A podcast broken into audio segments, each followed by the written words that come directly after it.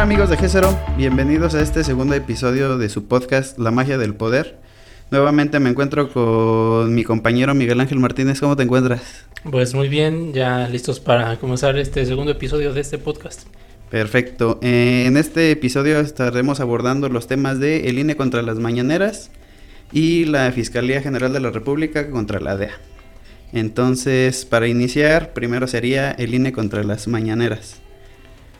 Bueno, eh, durante los días pasados hubo una intensa, un intenso debate sobre si las mañaneras deberían continuar a lo largo de toda la, la campaña que ya está pues muy, muy próxima a comenzar.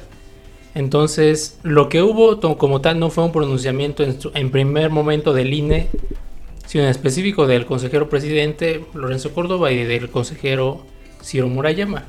Y es que eh, como se acercan pues las elecciones eh, federales de este 2021, sí ha sido un poco notorio que desde que el presidente inició su cargo, como que sí ha habido, no quiso un pronunciamiento a favor de Morena, pero como que sí notas esa discrepancia política que tiene con el PAN, con el PRI, PRD, que en cierto sentido pues uno puede notar que quizás sí existe un cierto favoritismo hacia Morena, que pues fue el partido que lo acogió y lo llevó a la presidencia, ¿no?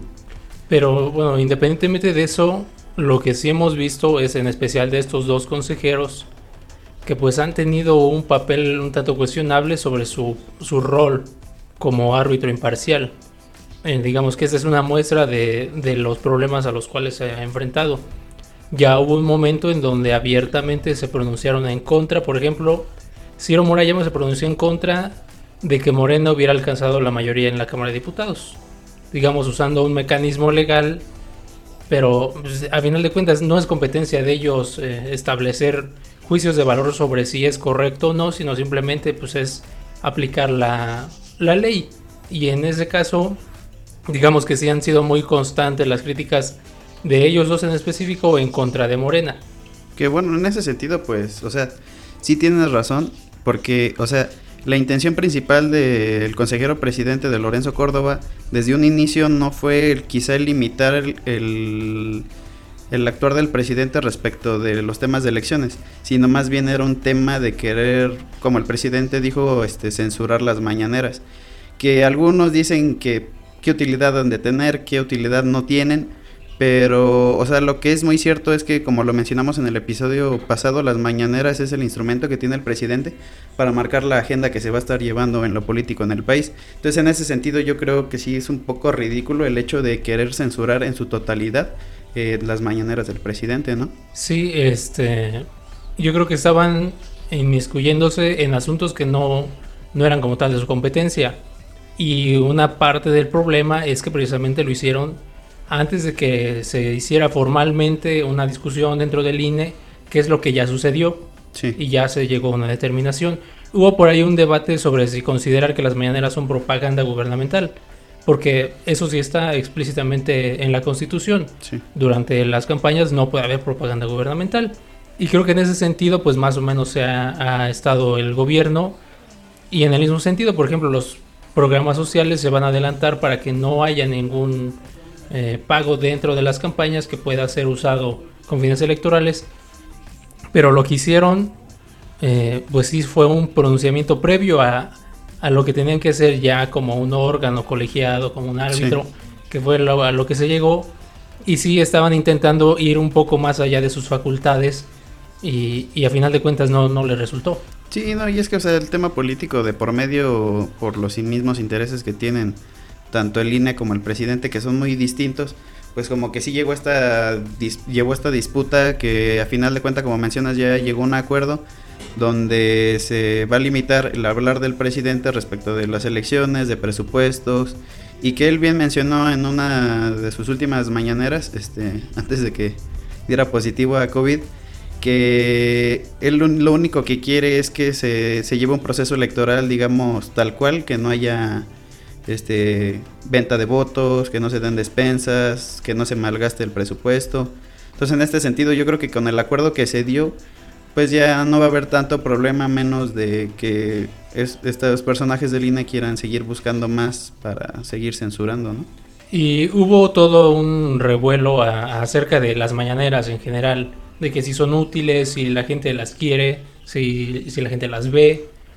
Eh, hace días se publicaba una encuesta en el financiero donde un 58% de los encuestados, digamos, aprueba a, las mañaneras, ¿no?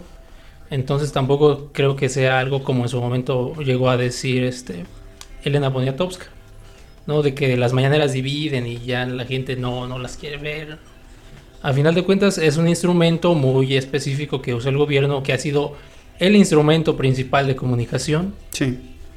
Pero pues sí debe delimitarse a, a no hacer comentarios eh, en materia electoral. Este debate es, es, por ejemplo, considerar las mañaneras son o no propaganda gubernamental. Y, y al, eh, de eh, la primera impresión es que no. O sea, no, no, no, no persigue esos fines de la propaganda gubernamental, pero aún así creo que este va a seguir siendo un tema pues que se va a seguir discutiendo a lo largo de la campaña. No, y es que, o sea, si lo vemos tal cual, sí puede ser una propaganda electoral, de cierto sentido, porque viene manejándose sobre la línea de lo que ha sido la cuarta transformación, desde cómo se manejó en campaña hasta ahora que ya está este gobierno en la presidencia, ¿no? Entonces, en ese sentido, yo creo que puedes decir, pues es que, y lo que ha dicho mucha gente que se le ha cuestionado toda la vida a Andrés Manuel, de que ya es presidente y sigue haciendo campaña. Entonces, pues sí lo hemos escuchado eh, hablar quizá un poco peyorativamente sobre personajes de otros partidos políticos, pero no tanto sobre su propio partido político. Entonces, en ese sentido, quizá si hay una razón por la que limitar eh, su hablar de, en, las mañaneras, pero yo creo que, y como dices, y respecto de la encuesta, pues yo creo que sí es un medio de comunicación primordial que tiene gobierno, ¿no? Para comunicarse con la gente. Sí, y va a seguir siendo un tema eh, precisamente ese, de qué deba de decir el presidente en las mañaneras. No, porque se ha cuestionado, se ha criticado mucho de que pues lo usa como eh, una, un espacio donde puede golpetear a sus opositores y de que muchas de las preguntas que se hacen pues son fabricadas, ¿no? Y de que esto es una simulación. Y, no creo que sea tampoco, digamos, ese extremo. No hay, um, si vemos una conferencia cualquiera, si hay momentos donde te, te preocupas sobre ciertos este, periodistas que acuden a, a, a, las mañaneras, ¿no? Este, el famoso Lord Molécula. Y, varios otros que sí te sacas de onda. Pero también ha sido un espacio donde han ido periodistas, digamos, un poco más críticos y han tenido la oportunidad también de hacer preguntas directas al presidente. Sí, cosas que en otros gobiernos nunca te pudiste haber imaginado, ¿no? Que... En, el sexenio de Peña Nieto nunca hubo una conferencia de prensa así. Que estuvo una censura y una represión a los periodistas, que hubo tantos y miles de casos de periodistas o gente del medio que era callada y por el medio que, se fuera posible. Te digo del de Peña Nieto, pero en general no, no las conferencias de prensa pues no, eran una práctica habitual eh, en la clase política. Ya vemos que ahora hasta Biden va a tener sus propias mañaneras. Y que en general este modelo se ha replicado también en, en otros niveles de gobierno, gobernadores, incluso presidentes municipales digamos, es un espacio abierto, no, no es tan formal, a veces sale bien, a veces sale muy mal, a veces creo que se, se utiliza eh, para todo, ¿no? Porque el, anuncio del día, a final de cuentas, va en la mañanera. Sí. Entonces ya no, también en parte se ha economizado eso, de que ya no hay todo un ritual, no un evento para anunciar tal cosa, sino que ahí mismo se, se presentan, pero, pero digamos sigue siendo un, pues un instrumento un tanto debatible.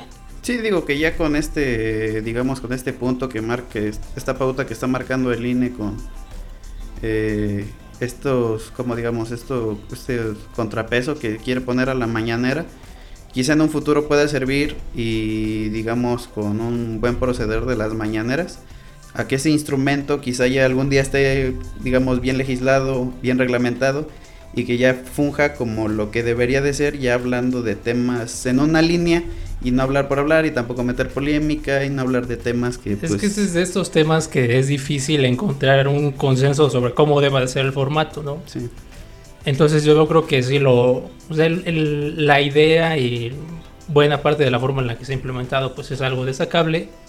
Ha rompido con nuestras formas de hacer de comunicar por parte del gobierno y, y creo que en su momento sí, sí tendrá que acomodarse, pero no, no necesariamente sobre una legislación, sino sobre las necesidades que tenga cada gobierno. Pues sí, ya estaremos viendo qué sucede en este periodo electoral y ver si, si el presidente pues acata este acuerdo que se generó eh, entre él y el INE y pues a ver qué nos depara, ¿no? Y pues sigamos con nuestro segundo bloque, que es otra batalla, otra, otro combate entre dos instituciones, pero ahora un poquito más internacional, que es la Fiscalía General de la República contra la DEA por el caso Cienfuegos. Ese caso Cienfuegos, la verdad es que cada vez que nos ponemos a investigar un poco, surgen más preguntas que, que respuestas. En octubre pasado fue detenido en los Estados Unidos, eh, la DEA tenía una investigación, estuvo a punto de ser presentado ante un juez en Estados Unidos. De último momento la DEA se desiste de los cargos para que lo envíen a México. Digamos, en este proceso fue gracias al trabajo que hizo la Cancillería en específico. Sí, secretario de Relaciones. Y digamos que lo mandan de nuevo a México y en México la Fiscalía General de la República es la encargada de hacer una investigación y eh, la semana, hace dos semanas precisamente, cuando se estaba subiendo el episodio anterior, resulta que eh, lo liberan de todo cargo. La Fiscalía General de la República emite un comunicado donde dice que no van a ejercer acción penal en contra de Salvador Cienfuegos. Lo que nos hemos enterado entre este proceso, bueno, pues han sido muchas cosas. La primera es que Salvador Cienfuegos forma parte de un grupo de asesores dentro de la Sedena, eh, nos enteramos que la acusación que formuló la DEA y las pruebas que aportó a la fiscalía no son tan sólidas como para sostener una acusación en, en México. Sí, sí.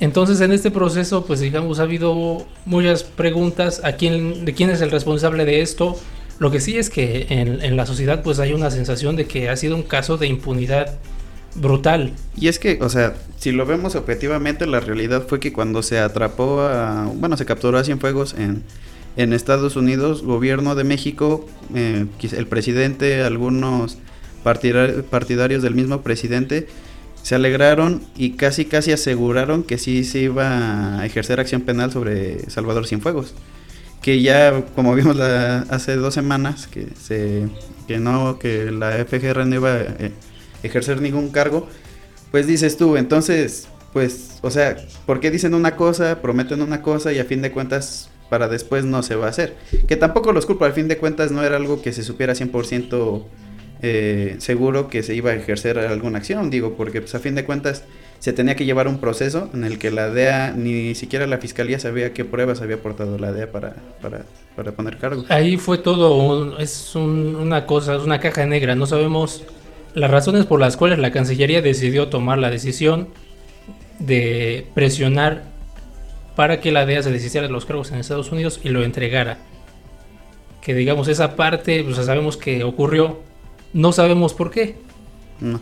O sea, lo que nos dicen es, no, pues el, señor Cienfuegos es un, es un eh, militar ejemplar, básicamente. La verdad es que tiene y arrastra una serie de cuestionamientos, no, no por este caso, sino por otros, sí, no tiene en los cuales hay cuestionamientos eh, de su desempeño como secretario de defensa y sobre el, el, papel que han tenido las Fuerzas Armadas eh, pues a lo largo de los sexenios anteriores. Sí, más en el de Calderón, que fue todo un tema. Y en el de Peña Nieto, sobre todo porque ya se ha dicho, se ha insistido y sigue sin avanzar el caso de Ayotzinapa. Sí. En decir, hay, hay militares, hay policías federales involucrados y no se ha dicho nada sobre eso. Y se ha frenado ahí, digamos, esa parte de la investigación que aún no sabemos cómo, en qué, en qué fase esté. Aquí el tema está y en ver, o sea, ¿por qué la DEA primero, primero no y después sí, no? O sea, como lo mencionaste al principio. que primero sí, después no y después dice que sí. O sea, primero no, no vamos a ejercer este, acción penal aquí en Estados Unidos porque quizá en México los cargos que se le puedan imputar son un poco más de gravedad. Y sobre eso y sobre lo que ellos tenían, que yo creo que de ahí un que ver, que no había este, fundamentos fuertes para seguir un proceso contra él. Entonces, como diríamos en coloquialmente, ¿no? Le echaron el muertito al fiscal Gertz Manero. Y la verdad es que estaba muy enojado porque precisamente le echaron el muertito, digamos, toda la el, la carga mediática se fue directamente en contra de él por el anuncio que hizo. Lo que ha dicho es la, la evidencia que nos envió la DEA eh, es poco sólida para sostener la acusación. Esa evidencia no se sabe si es toda la evidencia que tiene su poder la DEA, que es un, primer problema. Digamos, esta carpeta, todas estas hojas, se las enviaron primero a la Cancillería y después fue la misma información que se le entregó a la Fiscalía. La Cancillería la semana pasada publicó este, esta información, prácticamente tacharon todo, entonces no se entiende muy bien qué, qué hay ahí, pero de lo poco que se puede averiguar es que la información que aporta la DEA es insuficiente. Hay unas capturas, no son ni siquiera capturas, son fotos de un celular. Que difícilmente en un juicio pues puede ser sostenible como prueba de algo. Sí, no tiene peso de nada. Entonces, este, pues el fiscal solicitó a la DEA que le proporcionaran pues, la información, cómo había obtenido esta información, para que sea admisible de algún modo en un juicio en México. Resulta que la DEA no le, no le entregó más información. Este, no sabemos si, si porque era toda la información o porque le estaba ocultando algo. Que ya en este sentido, y como dijo el fiscal, pues ya próximamente se tendrá que decir todo lo que se tiene porque como menciona el fiscal pues van a ejercer este acción contra ellos en, en, corte internacional por el mismo caso de que quizá haya información oculta por la misma tema de que no se sabe bueno no han comunicado la DEA cómo es que obtuvieron todas esas pruebas que que le mostraron a la fiscalía. La información más o menos que se presentó se desprende de una investigación del 2013 sobre narcomenudeo, me parece en Las Vegas.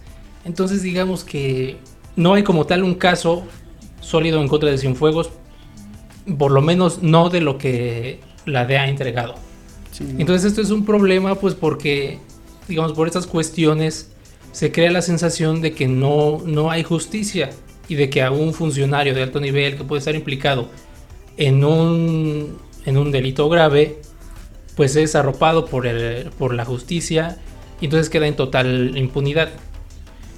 Este, en parte puede ser un, mismo sesgo del sistema penal que dice sí procura justicia sobre, sobre algunos, ¿no? Aquí respetamos el principio de la presunción de inocencia, no tenemos los elementos, pero sobre otros sí. Que, o sea, ¿qué, es a lo que iba? O sea, hay que ser muy objetivos en ese aspecto. O sea, a fin de cuentas, nos, aquí en México nos tenemos que este, regir a lo que diga la ley. Y si un principio del proceso es la presunción de inocencia, pues a fin de cuentas, si no se, pues, no se tiene la evidencia o las pruebas necesarias para imputarle el caso, cualquier cargo a, Salvador Cienfuegos, pues es obvio que no, no se le va a ejercer acción penal sobre.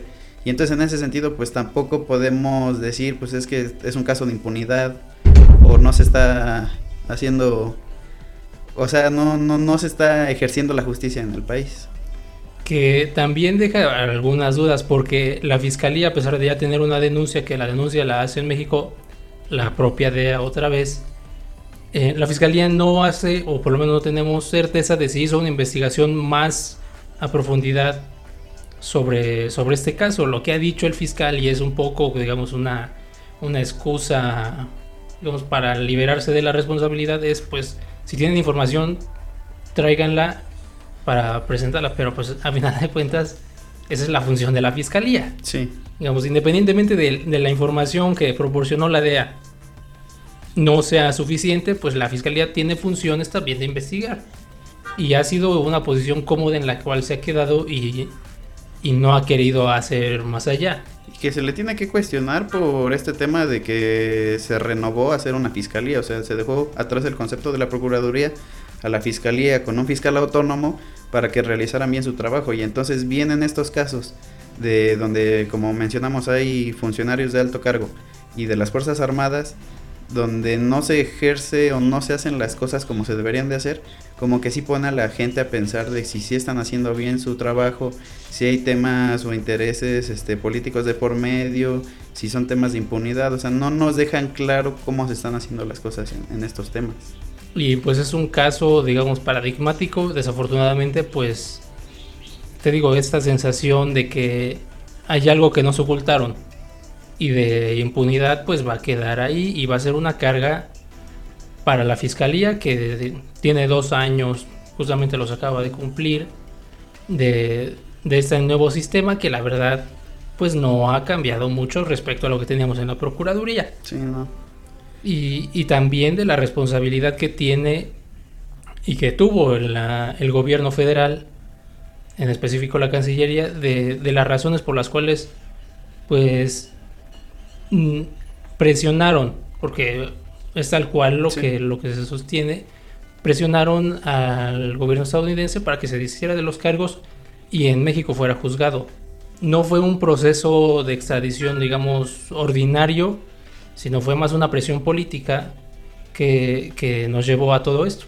Sí, pues ya estaremos viendo qué sucede entre este conflicto entre la Fiscalía y la DEA. Y pues sería todo por este segundo episodio. Ya nos estaremos viendo en otros 15 días. Y este, no olviden seguirnos en nuestras redes sociales, de ser opinión, Instagram, Facebook, Twitter. Eh, y pues nos estaremos viendo en 15 días. Eh, síganos. Adiós. Hasta la próxima.